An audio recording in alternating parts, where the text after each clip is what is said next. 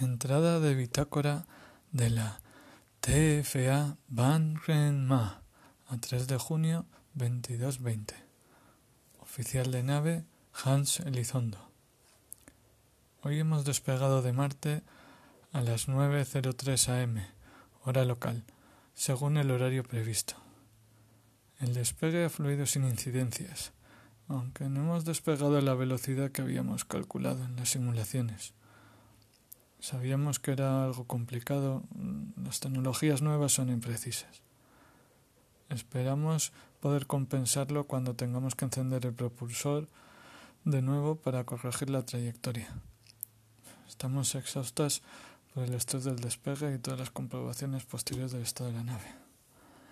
Mañana más tranquilamente veremos los datos y los cotejaremos con los que habíamos calculado. Fin de entrada.